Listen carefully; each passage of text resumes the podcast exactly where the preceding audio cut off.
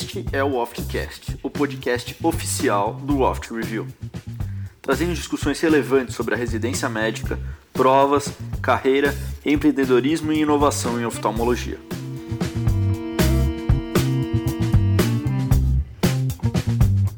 Boa noite, boa noite pessoal, tudo bem com vocês? Professor Daniel aqui, iniciando aí mais uma Oft Live, dessa vez uma Oft Live especial, nossa última Oft Live do ano. Ah, então, uma live muito especial, um prazer imenso aí que a gente, a gente ter percorrido essa jornada com vocês, então a gente fica muito feliz. Vou chamar aqui o professor Bernardo para entrar junto na live, para a gente finalizar aí o ano com chave de ouro com vocês, né? Pois é, uma live nostálgica, é, passa um filme na cabeça né, de tudo que aconteceu esse ano, muitas transformações na, nas nossas vidas, é, é muito trabalho, né? Então, assim, foi muito bom esse ano. A gente tem muito. A gente está satisfeito com, com o curso, a gente acha que, que os alunos também estão gostando bastante, a gente ouve um feedback muito bom. Então a gente fica realmente bem, bem, bem grato nesse né? momento de Natal, que é um momento já de, de gratidão por si só.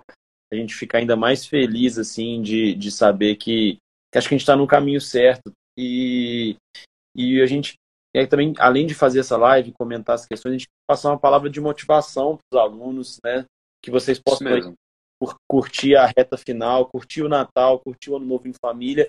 Mas, ó, primeiro de janeiro não tem desculpa não, tá? Eu, eu posso dizer isso. Não foi primeiro de janeiro, mas foi 2 de janeiro. Cara, a partir de 2 de janeiro, eu estudei igual um mutante. Tá? Então, ainda dá tempo. Ainda dá tempo para quem está mais. Agora, tem muito tempo, tá? É, é isso aí, olha, é, é, a gente, é, é, Bernardo, eu acho assim, até, até, um, até no mês da prova vai, ainda dá tempo, tá? Isso aí eu quero que claro, e, e, realmente as palavras do Bernardo eu faço aí também as minhas. É, foi uma jornada muito legal. Tá? Eu fiz uma conta aqui, Bernardo, do número de aulas que foram dadas ao longo do Extensive. A gente deu 253 aulas contando com a sala de treinamento. Então, cara, muita coisa. Então, quem acompanhou aí desde o começo, avalie como que era o conhecimento lá no início. A gente iniciou a primeira aula de órbita com vocês e o tanto de coisa que a gente aprendeu ao longo do ano. Eu digo aprendeu é, não só vocês, a gente também, porque para dar essas aulas a gente, cara, a gente estuda tudo de novo, vê todas as as, as referências novamente, não só CBO Academia, mas outros livros, Kansky e Yanoff. Então, a gente faz, a gente junta o que há de melhor para entregar, né, Bernardo? E é legal que isso repercute não só na prova, mas também no, né, no dia a dia das pessoas. Né? Hoje mesmo eu estava discutindo um caso com um aluno, aí o cara me mandou uma retinografia de um paciente com veíte para discutir e tudo mais. Aí ele me mandou um áudio falando, pô, fiz isso, isso, isso, isso, isso. Falei, cara, você foi uma conduta perfeita. Ele, pô, conduta de off review. Eu falei, é isso aí. Vocês têm é isso aí. Que seja, né, não só, a gente tenta, a gente tem essa preocupação, né? Não só de preparar para a prova, mas de preparar para as pessoas serem melhores oftalmologistas, melhores médicos, né? Eu acho que o objetivo final é esse, né? O objetivo final é, é, é que, que vocês saiam melhor, melhor do que vocês entraram, né? Uma, é uma disputa pessoal consigo mesmo para sair melhor do que entrou. E se isso acontecer, a gente já está satisfeito, porque a aprovação na prova vai ser consequência. Consequência, exatamente. É uma consequência. E se, se, olhar, se vocês olharem lá no Instagram do curso, se olharem lá na, na bio do curso, está lá assim, ó, revolucionar o ensino da oftalmologia. Esse é o objetivo. É, e eu acho que a gente está chegando nisso, a gente está ajudando aí vários oftalmologistas pelo Brasil, né, Bernardo? Beleza, concordo. Tamo junto nessa missão aí. É isso aí. Show de bola. É, comentar, essas primeiras cara, palavras. Comentar das questões da Academia Americana, né? Que a gente já botou no. no, no a gente já botou no, no Telegram, já botamos no Instagram, mas para quem não, não acompanhou, a gente acabou de terminar o cadastro de 1048 questões comentadas 1078, da Academia Americana. 1078. 1078. são questões inéditas, de certa forma, né? que são questões porque, assim, querendo ou não, na nossa, na nossa residência, você acaba fazendo provas que cobram questões antigas do CBO, né? E a gente tem sala de treinamento, tem questões em aula. Então, quando você vai fazer a prova na íntegra, você já viu muitas questões, né? Então você se prepara, porque a prova de CBO é muito repetida, a gente sempre fala isso, mas não tem um fator ineditismo, que eu acho que é uma, uma forma legal de se testar. Então aí, igual a Larissa falou aqui, presente de Natal. Então, realmente aí, depois que passar o Natal, né? Curtam o Natal, depois que passar Isso. o Natal, se debrucem nessas 1048, 1078 questões. E outra, não assusta com 1078. Se você fizer é, 20 por dia, você tem 50 dias para fazer. Faltam mais de 50 dias para a prova. Então, assim, dá tempo tranquilo de fazer essas mil e tantas questões. É isso aí. E, Bernardo, só um, uma, uma recapitulação como que foi ano passado. No ano passado, a gente terminou o curso, a gente, a gente no Natal, a gente estava dando o curso ainda, né, dando aula ainda. Mas, cara, assim, é, é, esse ano a gente pensou o seguinte, ó, Natal, Ano Novo, dá para você dar aquela, dar uma relaxada aqui com a minha família, momento importante, momento de valorizar aquilo que é mais importante, né? Que é a família, que são os amigos mais próximos. Um ano difícil, eu tenho certeza que foi difícil para todo mundo aqui. Um ano de pandemia, um ano que não foi fácil para as famílias de vocês. E esse é um momento de, poxa, vocês que passaram esse ano difícil, que estão aí bem, de saúde, com a família, pô, momento agora de valorizar aquilo que é importante. A gente pensou isso também. A gente não, vamos finalizar antes dessa vez, não vamos botar os meninos para ter aula no Natal, porque é complicado, né? Vamos terminar antes. Agora, dia 1 de janeiro, dia 2, vai. Ainda dia 1 ainda é passagem de ano, tudo. Aí dia 2 de janeiro, aí a gente volta com tudo. E no dia 17, com intensivo, aí o negócio vai, vai pegar fogo, né, Bernardo? Isso aí. Vamos. Ainda, ainda temos um caminho a percorrer. Esse período aí de, um, de 10 dias aí até o fim do ano dá para dar uma descansada. E aí, a partir de janeiro é, é tocar o pau, porque tem o trabalho não pode parar. Mas é, é isso, dá tempo, não também não apavorem, porque se você for botando ali pequenas metas, você vai conseguir concluir essa revisão também aí agora na reta final. É isso aí, show de bola. E pessoal, então só agora voltando para a live, né? É, esse a gente havia combinado de finalizar a, a, o comentário da prova de 2021 de refração e VSN, né, Bernardo? E faltaram um pouquinho as questões, então a gente vai discutir tranquilinho aqui com vocês. Agora que vocês já viram a primeira semana, estão vendo agora aí a, a, a última semana, a segunda semana e a última, né? É, vocês já estão aí com conhecimento já bem superficial da parte de refração e óptica a gente vai aqui começar a discutir um pouquinho mais o restante das questões, né, Bernardo? Ó, agradecer a Stephanie, tá? Agradecer o pessoal aí que está comentando. Pô, muito obrigado. A Lari, né? Foi o ano inteiro aí com a gente, né? O Lucas. Muito obrigado aí, pessoal. E é isso aí. Vamos lá, então. A, a, a primeira questão, Bernardo, que eu queria comentar aqui é uma questão de conferência de óculos com prisma. Eu achei, achei interessante essa questão, achei uma questão diferente, eu ainda não tinha visto cobrar nesse tipo né, que é, cobra um conceito de que no lensômetro, pessoal, aquele aparelhinho que vocês usam para avaliar a, a distância vértice posterior da lente, tá? no lensômetro você também pode avaliar prismas, óculos com prismas, né? A gente usa óculos com prismas, mais o pessoal, mais ali Ana Letícia, o pessoal do estrabismo, né? Menos a gente, mais o pessoal do estrabismo, eles usam isso, né? E no lensômetro você consegue tirar algumas informações, informações do tipo para onde é a base do prisma no óculos do paciente, informações do tipo qual é o valor é, das dioptrias prismáticas desse paciente. Então, aqui só para mostrar aqui como que você faz essa, como é que você, como é que é a visão, a sua visão nesse nesse caso, nesse exame no lensômetro de um óculos com prisma, você vai ver dessa forma aqui, pessoal. Ó. Você vai ver uma mira deslocada do centro. E o local para onde a mira desloca é onde está localizada a base do prisma. A mira é deslocada para a base. Então, aqui, ó, a mira foi deslocada para superior. Então, essa lente que a gente está avaliando no lensômetro é, é, tem um prisma de base superior. Então, eu consigo, assim, identificar é, onde, para onde está a base do prisma. E a base ser para onde está o ápice também. Né? E, além disso, cada círculo desse representa ó, uma dioptria prismática. E aí você consegue, dessa forma, identificar qual é o valor em dioptria prismática desse prisma. Então, esse aqui é um prisma de base superior, tem um valor de uma dioptria prismática. Então, era esse o conceito que a questão cobrava. Achei legal. Tá? A resposta da questão foi justamente aqui, ó. O centro da mira desloca-se para a base do prisma. Era o conceito que você tinha que saber. Tá? E o outro, com, com os outros conceitos de que você, por meio do lensômetro, consegue saber onde está a base, mas também consegue saber o poder, você eliminava outras alternativas. Porque tinha questão, tinha alternativa aqui que falava assim, que não é possível medir o valor do prisma.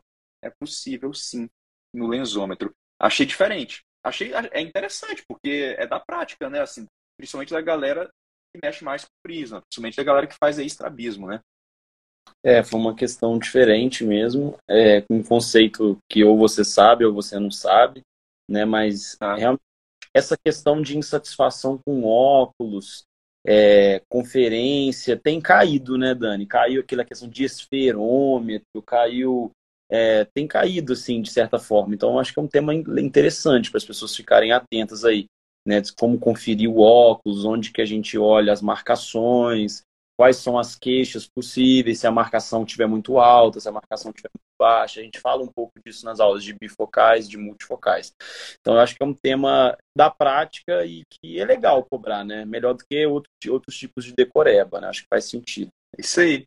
E já puxando esse gancho, é, você comentando de conferência de óculos, montagem de óculos, caiu uma questão disso cai uma questão assim, ó, é, perguntando é sobre insatisfação com os óculos, né?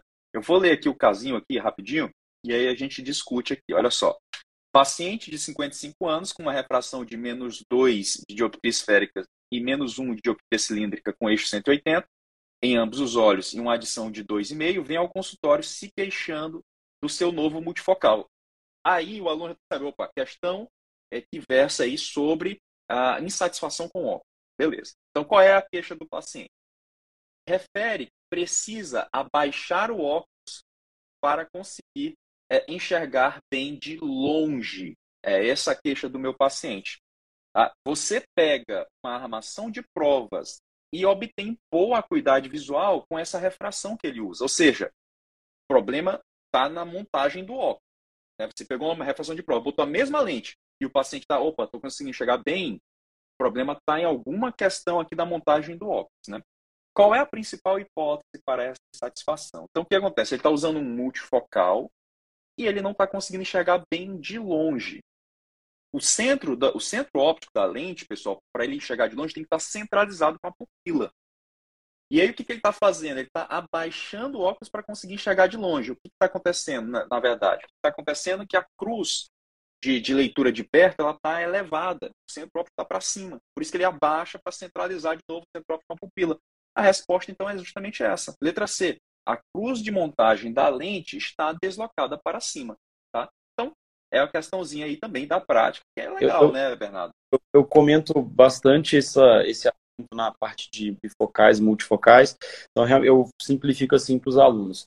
Se a montagem está alta demais, geralmente dificulta para longe. Tá? A montagem baixa demais geralmente dificulta para perto. Tá? Então, só por esse você já matava. Mas ainda assim ele falava, né? Igual você falou, quando abaixa o óculos, ele enxerga bem. Pô, só você imaginar, se quando eu abaixo o óculos enxergo bem, é porque o centro óptico está um pouco mais alto do que deveria. Né? E a questão explora algumas outras coisas também. Né? Ele fala, por exemplo, que ah, o corredor está curto. Corredor curto não tem a ver com isso. Corredor curto geralmente restringe a, a visão intermediária do paciente, não tem a ver com para longe. Né? E a letra dele fala: não há problema na, na confecção, ele deve aguardar o período de adaptação. É, pô, é, não, não ia ser isso, né, pessoal? Ele fez ali a, a armação de prova, viu que estava normal a refração. Né? Isso não é um problema de adaptação. O problema de adaptação geralmente é: ah, estou com aberração nas laterais, estou com tontura, isso pode ser problema de adaptação. Mas, pô, cara tem uma queixa muito específica, né? Quando eu abaixo o óculos, eu enxergo. Pô, tem que pensar que tem um problema na, na altura da montagem, né? Então não é dá é Aqui vai ser a adaptação, não é? Questão, questão boa, né? Eu achei questão boa porque é do dia a dia. É, não, é, não é difícil você, você provavelmente na, na sua vida prática vai encontrar alguém assim. Então, Mas, legal você estar tá sabendo. Né? Só para agregar, eu acho que de tudo que caiu já de montagem de óculos, o que mais cai é quando você excesso de adição. Ele falar que o paciente está com uma visão de perto muito restrita, tem que se aproximar dos objetos. Para você dizer que a adição está excessiva. Né? Então, esse é o, o, o, que mais cai. assim. Então, tem que ficar sempre atento. Não era o caso, porque é uma, um caso totalmente diferente, mas é uma que eles gostam de cobrar. É tipo, é tipo assim, pessoal, é, o, o, cara fala, o paciente fala para você, olha, eu costumo fazer atividades ali a meio metro, preciso ali, estou olhando para o computador a 50 centímetros. Aí você prescreve para ele assim, ó, tome três de adição, aquele, aquele padrãozão, três de adição. Pessoal, três de adição vai fazer o cara enxergar nítido a 33 centímetros e não a 50. Então ele vai falar, olha, eu estou com dificuldade de enxergar o meu computador. É, essa essa é, a, é, o casinho típico, entendeu? Então tem que ficar atento com isso aí. Não é? é? e aí faz a gente lembrar que nada é receita de bolo. Você não pode chegar e, e dar três de adição para todo mundo achar que isso vai resolver. Né? E, algumas, assim, né? e algumas vezes eles põem no caso clínico assim, um paciente com 45 anos e mais três de adição. Esse paciente de 45 anos ele ainda acomoda, né? 45 ainda anos, tem isso assim, né, não é, igual você falou, não tem receitinha de bolo, mas a gente, na experiência, a gente sabe, o paciente de 45 anos é mais ou menos ali 1,25, 1,5 de adição que você dá para ele. Né? 3 é demais. Então, às vezes, ele coloca a idade na prova também para você ficar atento. Exatamente. Legal. E aí, Bernardo, já vou partir para mais uma questão. Essa aqui já é um conceito muito. Já já já já já está já tá acostumado, já. A gente já está bem, bem vacinado com relação a essa.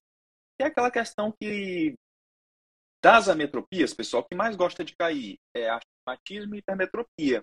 E dentro de hipermetropia é esse temazinho aqui, ó. É saber o que é uma hipermetropia total, o que é uma hipermetropia latente, o que é uma hipermetropia manifesta. Então, é uma questão que não surpreendeu. Não surpreendeu o aluno do Off Review, ele, ele respondeu muitas dessas ao longo da, da, da sala de treinamento, que era o seguinte, a resposta, eu, eu, eu como é uma, é, é, não é um tema que a gente consegue aqui expressar tão bem sem o, os slides, mas olha só, você tinha que saber definição. E aí, aqui tem aqui no nosso SoftQuest, tem um esqueminha bem facinho de você entender, tá? Então vamos lá, só revisar brevemente, ó.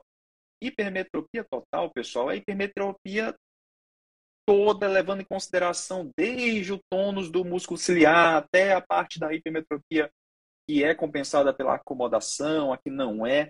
Isso é hipermetropia total. Em prova, quando ele fala assim, ó, refração estática é de X.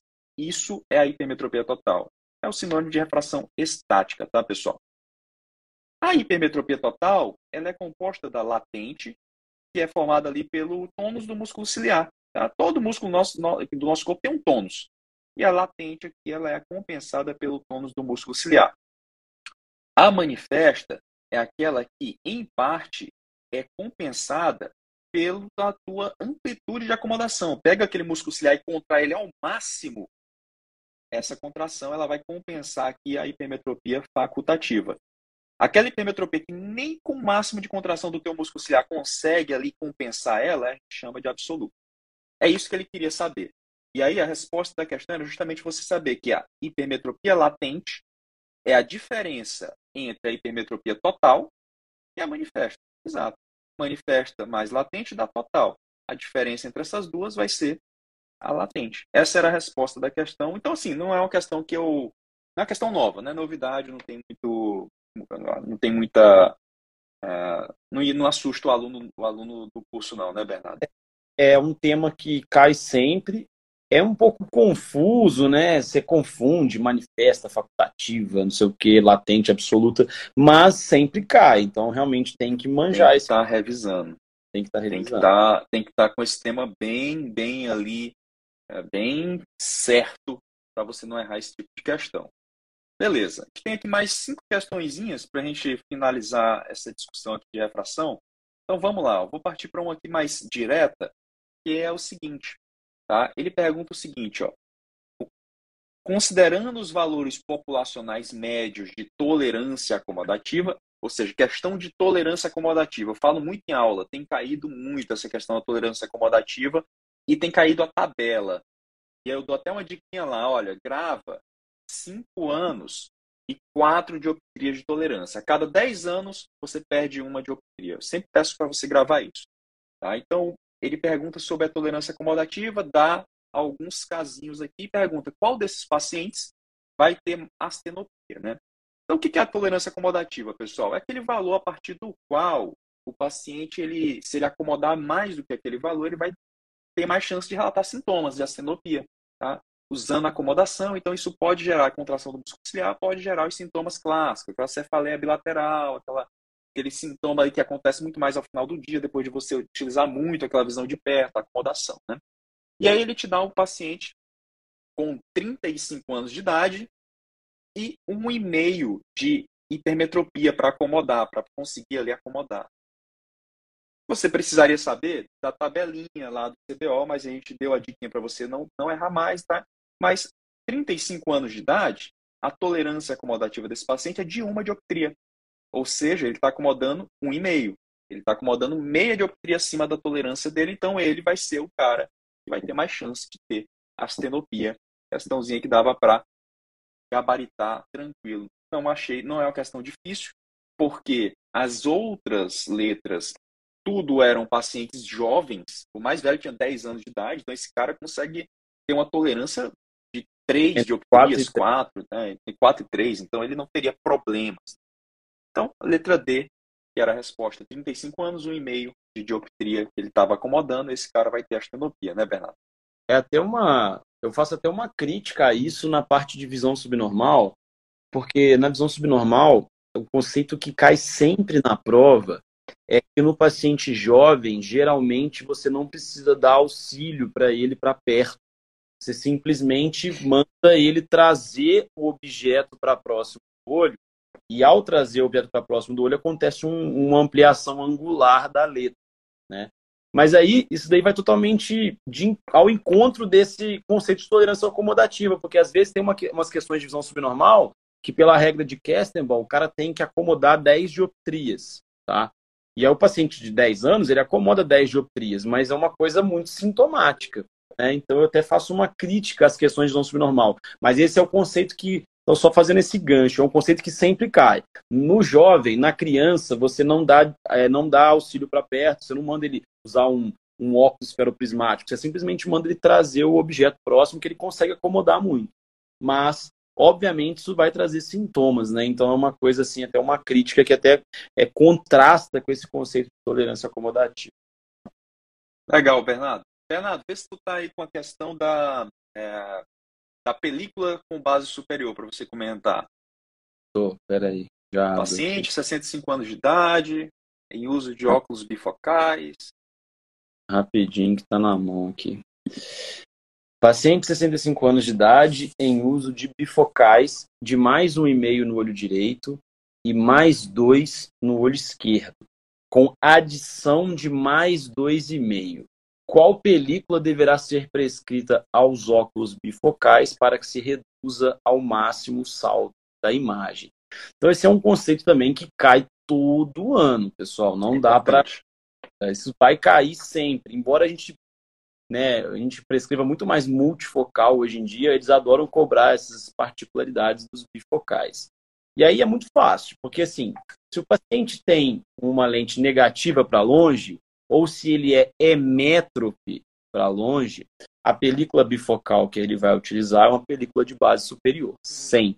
Aí tem lá dois tipos, né? Flat top ou executivo, beleza. E eu costumo dizer o seguinte, que se o paciente tem um grau para longe positivo, mas fraquinho, menor do que a adição, eu costumo dizer que ele se comporta como se fosse um paciente míope, né? Porque a lente para longe é menor do que a adição. Então grava assim. Então se o paciente é míope, se ele é métrope ou se ele é um hipermétrope pouquinho, ele vai usar a lente com película superior no bifocal e essa é a resposta, película com base superior. Isso cai sempre, cara. Então, assim, aprende isso que vai cair na sua aprender. prova. É, é só você pegar ali. E aí, só para complementar, se, a, se o grau de longe for igual à adição, a gente prescreve uma película de base prismática central. E se o grau de longe for maior do que a adição, aí você prescreve uma película de base inferior. Mas o que mais cai, geralmente, é essa película de base superior mesmo. Show de bola, show de bola. Tem uma questão aqui que eu ainda não tinha visto cair, que é uma questão de aniseicônia, que ele dá aqui um, um caso clínico num paciente afásico de um olho e pseudofásico do outro, e aí ele é, dá umas opções que ainda não tinham caído, tá? Eu vou ler aqui rapidinho o, o caso, e tentar aqui passar para vocês o racional dele, né? Então, olha só, um paciente pseudofásico do olho direito e afásico do olho esquerdo apresenta ao final da refração uma acuidade de 1 em ambos os olhos, ou seja, o cara tem um olho bom, ele consegue enxergar bem com os dois olhos. É uma questão refracional. Então você não vai desejar para esse cara assim, ah, tá fácil, não, então vamos deixar esse olho aqui de lado e vamos só focar num. Não, não faça isso. o ideal é você usar os dois, né? Já que os dois conseguem chegar a uma visão de 20-20, uma acuidade visual de 20-20, né? Legal. Só que olha só, ele consegue então chegar a uma visão de 1 em ambos os olhos com o uso de lente negativa no olho direito, que é o olho dele é, pseudofácil, e lente positiva no olho, no olho esquerdo, que é afásico. Né? Então tem que usar lente positiva, geralmente uma lente positiva bem forte. Né? A adaptação de uma lente de contato apenas no olho esquerdo é bem sucedida, o olho da afasia. Mas ele refere enxergar a imagem no olho esquerdo, o olho da afasia, maior do que aquele do olho direito, causando desconforto. Claro, o cara é afásico no olho, deve ter mais 10 no olho esquerdo, e no olho direito ele, ele usa é, grau para miopia, mas deve ser uma miopia ok, né? Menos um, uma miopia ok. Tem o quê? Anisometropia importantíssima, então ele vai se relatar, vai, vai se queixar o quê? Poxa, eu enxergo com o olho esquerdo que eu estou usando lente de contato uma imagem de um tamanho assim, X, e no olho direito que eu uso uma lente negativa, uma lente de míope, de óculos, uma imagem pequenininha. E ele se queixa do tamanho, a diferença do tamanho de imagem, isso aí é a aniseikonia. E aí ele pergunta como resolver esse paciente aqui. E aí é, é bem interessante a solução que ele dá na alternativa e que realmente você pode utilizar. Bom, o olho da afasia que está usando uma lente positiva, por exemplo, digamos que ele precisava de mais 10. Né? O que, que eles, eles Digamos que no olho direito, lá, o olho da miopia, ele precisava de menos 1. Então, o que, que ele pode ser feito? Né? Eu posso, ao invés de passar uma lente mais 10, passar uma lente hipercorrigida. Uma lente ali, por exemplo, de mais 11. Aqui é louco branco. E ao final de tudo, boto um óculos de menos 1 nos dois lados. Pronto, consegui resolver a, a, o olho da facia com a lente de contato e consegui igualar ali com as lentes negativas o tamanho das imagens. Não tinha visto cair esse tipo de questão ainda, caiu pela primeira vez. É, eu sugiro aí, quem está aí com, quem pode acessar o OftQuest, dê uma olhada nessa questão, veja lá o racional todinho teórico escrito lá. Eu acho que vale muito a pena, né, Bernardo? É interessante, realmente, porque aí você hipercorrigindo a, o grau positivo, ele, você vai deixar o cara míope, e aí você Exato. corrige óculos igual aos dois olhos. E aí eu não é. prejudico a acuidade visual final dos dois olhos, né? Interessante, realmente. É, por, porque geralmente essas lentes de contato, ao corrigir essas ametropias referenciais, elas vão produzir uma imagem de tamanho normal. Por outro lado, esse óculos de miopia vai reduzir um pouco a imagem. Né? Exatamente. Né? problema do paciente. Então, na verdade, se você deixar ele igualmente míope nos dois olhos e colocar um óculos, vai funcionar. Mas é uma solução mais menos frequente, menos comum, né? Mas aí também Diferente. Tem, falava nas outras alternativas também, se tinha alguma coisa que dava mais dúvida, mas é um conceito diferente, interessante. É, e, é, e assim, para o pessoal entender, esse tipo de conceito ainda não tinha sido cobrado. Geralmente, a quando eles perguntavam o quê? O limite que a pessoa aguenta, 4%, era isso que eles perguntavam. Também cada... discutiu semana passada uma questão que falava da percentual de aniseikonia e tal. Exato, é uma questão que eles sempre gostam, né? Eles gostam de cobrar assim, 4% limite. A outra, a outra pergunta que eles sempre faziam é o seguinte: corrigindo com óculos, você induz de até ali mais ou menos 1,5%, 2% de, de aniseicone, corrigindo com lente, 1% mais ou menos nas refringenciais. Nas axiais, corrigindo com óculos, você tinha ali 1 a 2%. Né? Então, eles geralmente gostavam de perguntar esse tipo de, de questão, né? Corrigindo aqui, anisometropias, eles perguntavam o seguinte: é axial? Axial, beleza. Corrigindo com óculos, você induz 1,5% a 2% de aniseiconia. É refringencial? Corrigindo com óculos, você induz 1%. Então, é, o, que, o que acabava acontecendo? É, para as refringenciais, a gente costuma utilizar lente de contato. E para as axiais, a gente costuma utilizar óculos. Tá? Então, é assim que a gente costuma pensar. Né? Exato. questão diferente, questão diferente, questão legal aqui. Dá para bem, bem interessante, né? Uhum. Diferente, uma forma diferente de se cobrar aí o tema de Anisei Cone, né? Legal. Muito bem. Para encerrar, Bernardo, só mais duas de retinoscopia. Bem tranquilo Ele... aqui, né? É o seguinte, pessoal. Ele fala o seguinte, olha, questão repetida, já caiu, desse, desse mesmo jeitinho. Você faz uma retinoscopia num paciente a um metro de distância. E sem lente nenhuma, você consegue achar o reflexo de neutralização. Aí ele pergunta: esse paciente é míope, hemétrope ou hipermétrope? Essa é a questão bem, bem tranquila para pegar o aluno que, que, esquece sempre de descontar a distância de trabalho. Né? Então o aluno pensa assim: ah, não usei nenhuma lente, esse paciente é, é hemétrope. Não, você vai errar. E, e, e aí, para você não errar, lembra: sempre desconte a distância de trabalho. Se a distância foi de um metro, você vai descontar uma dioptria. Tá? Então, na verdade, esse paciente ele tem o quê? Mais menos um. um. Menos um. Menos um, menos né? um. Se é zero, desconta um, Sim. menos um. É... Ele vira o quê? Na verdade, ele é mil. Exato. E, pessoal, é... isso é um conceito muito importante em visão subnormal também, né? Porque a gente sempre tem que descontar a distância de trabalho que você está fazendo a refração e você vai sempre acrescentar ao final da refração menos um sobre D metros que é a mesma coisa da retinoscopia. Se você encontrou zero, esse paciente tem menos um sobre D em metros, que no caso é um metro, ele tem menos um. Da mesma forma, se você estivesse fazendo uma refração ali na, na visão subnormal, sem usar retinoscopia, utilizando lá lentes de prova e tudo mais, você também sempre vai acrescentar menos um sobre D em metros, com relação à distância da tabela ao paciente. Então é o mesmo, mesmo raciocínio, tanto na esquiascopia quanto na visão subnormal. Você desconta ao final da prescrição menos 1 sobre D em metros. Então, nesse caso, o paciente não, ele era sem, você não usou nenhuma lente, então você tem que dizer que ele tem menos 1 né, dioptria esférica. Show de bola. Então, caiu uma questão de retinoscopia sim e caiu outra. Foram duas questões de retinoscopia Tá? Então é fundamental o tema que é muito importante, é o tema que é do dia a dia, mas que às vezes a gente esquece alguns detalhezinhos e na aula a gente lembra para vocês. Essa segunda questão que caiu é uma questão legal. É, é, é, não é inédita, porque já é uma coisa que eles têm trabalhado, o raciocínio inverso. Antigamente, eles te davam o exame, ah, o, você varreu o meridiano horizontal, achou tanto, varreu o meridiano vertical, achou tanto, e a distância de trabalho era de um metro, por exemplo. Antes era assim.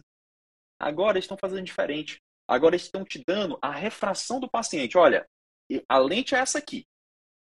Eu quero saber como que era o movimento da faixa do exame. Ele te dá o final, que é que você vá atrás do que foi o exame de retinoscopia para chegar naquilo. E aí, olha só, esse caso, eu até separei aqui, botei aqui no nosso quadro negro aqui.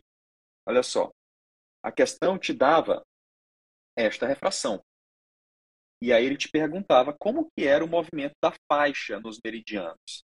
Então, para você saber a resposta, você tem que transformar isso aqui na cruz de poderes.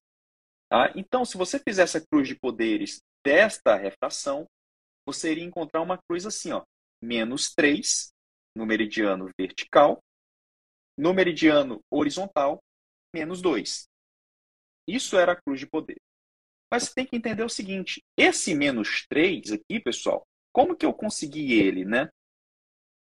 O examinador ele conseguiu a partir de uma lente subtraída da distância de trabalho. Então, x menos 1,5, que era a distância de trabalho que foi dada, tem que ser igual ao menos 3. Então, x, pessoal, vai ser o quê? Menos 1,5. Então, a lente que ele usou para neutralizar o meridiano vertical foi de menos 1,5. Então, qual é a faixa que ele, qual é o movimento da faixa que ele encontrou? É um movimento contra na vertical. Então, a faixa na vertical ele encontrou um movimento contra, a gente já chegou aqui na primeira parte da resposta. E na horizontal, vamos lá. Ele usou uma lente que, descontada a distância de trabalho, daria menos 2. Qual seria essa lente? Essa lente seria de menos meio. Pronto na horizontal, varrendo na horizontal, ele ia encontrar com uma lente, ele ia conseguir neutralizar com uma lente de menos meio. Então, qual foi o movimento que ele encontrou na horizontal? Um movimento contra. Essa era a resposta. Faixas com movimento contra na horizontal e contra na vertical. questão legal, já caiu antes, então não, não dá para dizer, ah, é uma novidade, assustou, não. Já caiu antes, então o aluno treinou, fez questão e tal, e a gente fez isso, esse tipo de questão no, no off, na, na nossa sala de treinamento, então tem virado moda. Te entrega o final e te pergunta o que, que ele achou lá no exame, entendeu? É, esse é o estilo desse tipo de questão, Bernardo. Legal. Entrando agora aqui na visão normal, queria antes de tudo dar um aviso para o pessoal. É, o presidente decretou recentemente, tá? Então, por isso, isso não está contemplado nas referências de prova, tá? Então, a gente tem que ter muita atenção, tá? Quanto a isso. Porque até então, pessoal, os pacientes com cegueira monocular não eram considerados deficientes visuais. Então, um cara que tinha lá SPL de um olho e 20-20 no outro, ele não era considerado deficiente visual pela lei brasileira. Então, ele não tinha direito à vaga em concurso público para deficiente, ele não tinha direito aos benefícios. Isso sempre foi o conceito que a gente aprendeu. O paciente tinha que ter baixa visão bilateral para ser considerado deficiente visual no Brasil. Isso mudou esse ano, tá? Então pode ser um tema quente para a prova. Embora não esteja nas referências do concurso, eu acredito que se eles cobrarem isso, vocês têm que ir com um conceito novo. Esse conceito de que agora os pacientes com cegueira monocular são considerados pacientes com deficiência visual. Tá? Então, eles têm os mesmos direitos, eles vão ter direito a passe livre no ônibus, eles vão ter direito a vagas em concurso público diferenciadas, eles vão, são considerados deficientes visuais. Então, esse é o conceito, uma coisa que mudou este ano, tá? Fresquinho, tem poucos meses, tá? Na aula, a gente não trouxe esse tema, esse foi um tema como não estava na referência, como uma coisa que é nova. Eu só fui ficar sabendo depois que eu já tinha gravado a aula, então não está é, não está contemplado. No Intensive eu já vou contemplar esse assunto, mas estou dizendo para vocês, coloquei lá no grupo do Telegram também, fiquem atentos então com essa questão da cegueira monocular. Beleza.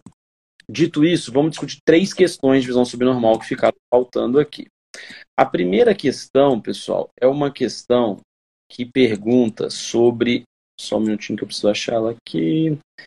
Pergunta sobre auxílios para perto. Tá? Então ela fala assim: sobre os auxílios para perto é correto afirmar.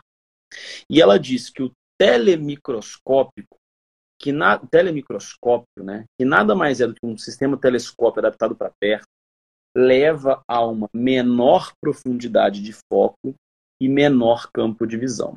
E esse conceito é verdadeiro. Tá? Qual que é a grande vantagem desse telescópio para perto, pessoal? Ele permite uma distância de trabalho muito confortável. Você não tem que ficar lá debruçado no texto, como por exemplo um óculos esferoprismático. Você consegue ficar mais distante, tudo mais. Isso é bom.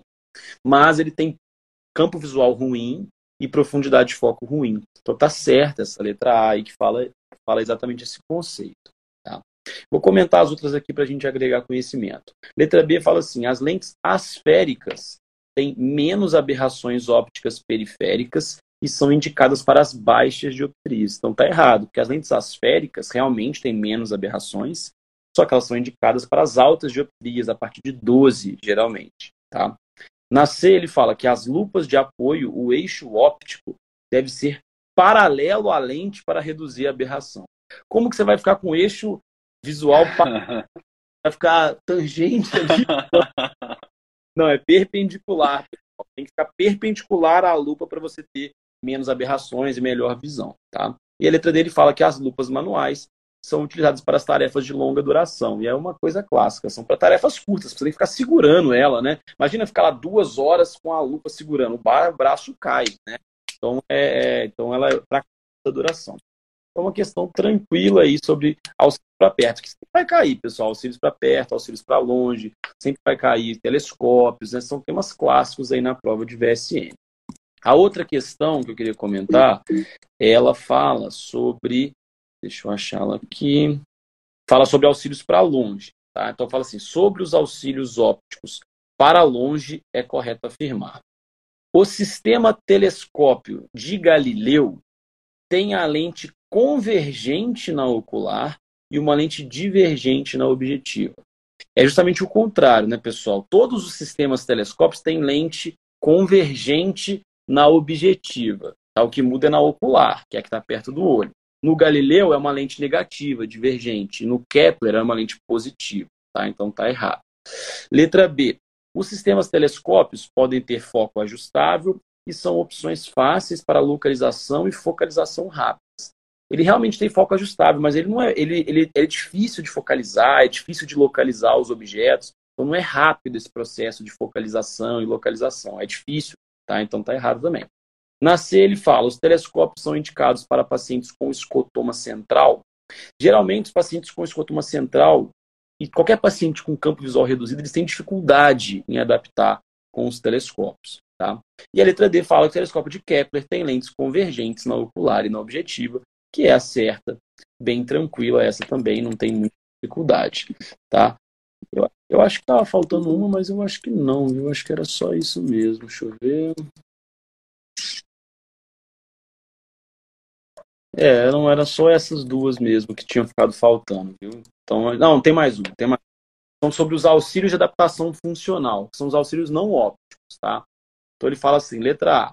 O controle da iluminação depende exclusivamente da intensidade da fonte de luz. Está errado. Você pode não, você pode controlar a intensidade, você pode controlar o tipo de lâmpada, se você vai botar uma lâmpada fluorescente ou uma lâmpada halogênia, você pode controlar a distância que a lâmpada vai ficar do paciente. Então tem outras coisas para você controlar e não só a intensidade. Na B ele fala: a vantagem da letra ampliada é favorecer a leitura pela magnificação real, pelo maior contraste da letra e menor frequência espacial. Tá certo.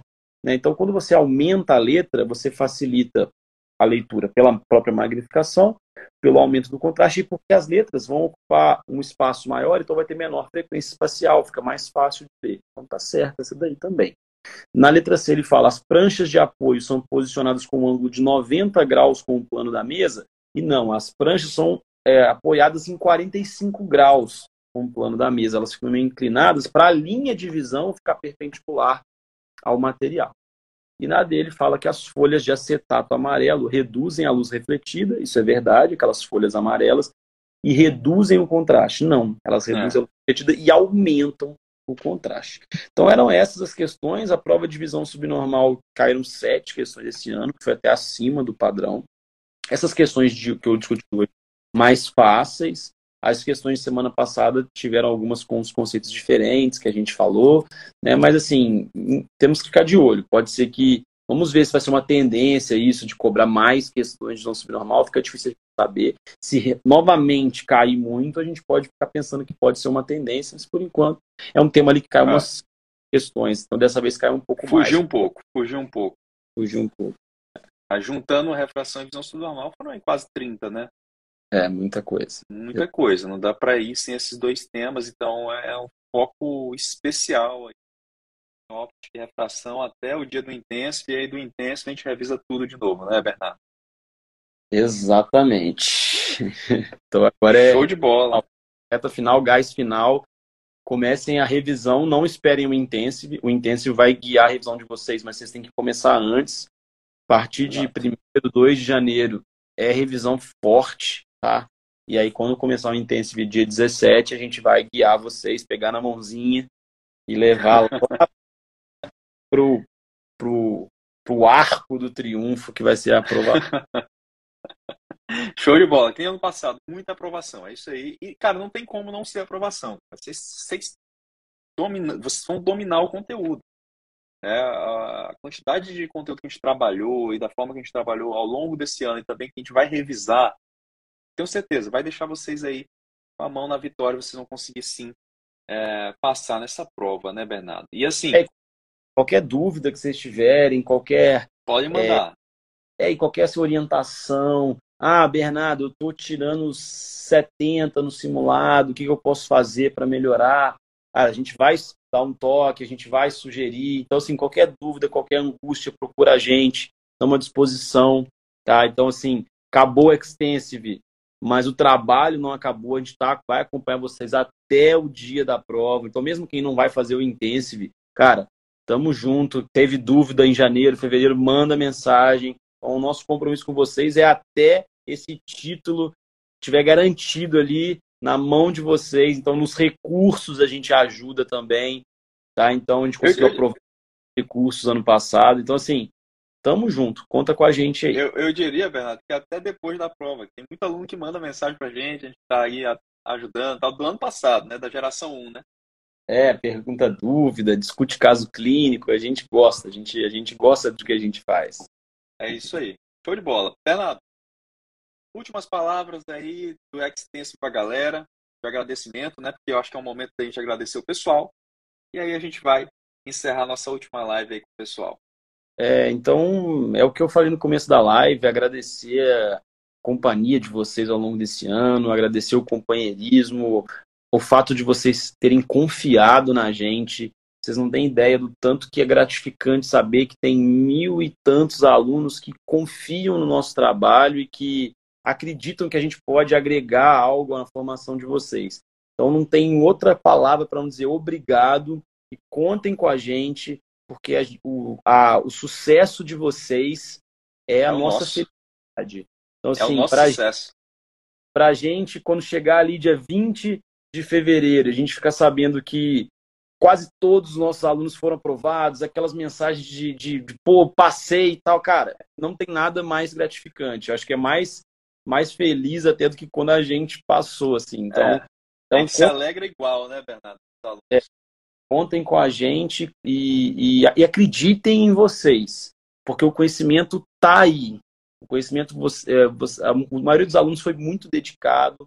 Então, assim, não deixem o nervosismo atrapalhar nessa reta final. Tenham tranquilidade, tenham confiança no trabalho que vocês fizeram, que o resultado vai chegar e não tem outro resultado possível a não ser a aprovação para vocês, tá? Tamo junto aí, bom Natal, curtam a família, os amigos e depois é, é dedicação, é foco, tá? Então. É isso aí. Show de bola, pessoal. Muito obrigado. Também só tenho a agradecer. É um ano de muito crescimento. É, é, é, o nosso segundo ano né, de, de Off Review e, e assim, a gente tentou ao, o máximo possível entregar para vocês o nosso melhor como a gente fez no primeiro ano, e nesse segundo ano ainda com, com uma responsabilidade maior de entregar algo melhor do que o primeiro ano. Uh, eu espero que vocês tenham gostado do curso, espero que, tenha agregado, que tenha feito sentido para cada um de vocês, ajudado não só para a prova, mas para a vida também. Em especial, a gente tem residentes que estão no R1 e no R2 que aprenderam bastante com a gente, eu acredito, e eu espero que para essa para esse pessoal aí que a residência de vocês seja mais leve, que o conhecimento oftalmológico ele seja um conhecimento mais agradável e que isso mude a, a trajetória de vocês na residência. E para quem vai fazer o R3, que, que quem está no R3 vai fazer prova, que isso mude a trajetória de vocês na profissão. Eu agradeço pela confiança, assim como o professor Bernardo disse, que vocês depositaram na gente e vamos com tudo para essa prova. Aproveitem o Natal e o Ano Novo com a família de vocês. Ano difícil, mas vocês chegaram aqui, é vitorioso quem chegou até aqui. Aproveitem. A partir de janeiro, voltem com tudo para os estudos e a partir do dia 17 está junto lá no intensivo. Né, Bernardo? Beleza? Valeu. Um abraço. Muito obrigado, pessoal. Até mais. Até o intenso. Valeu. Até.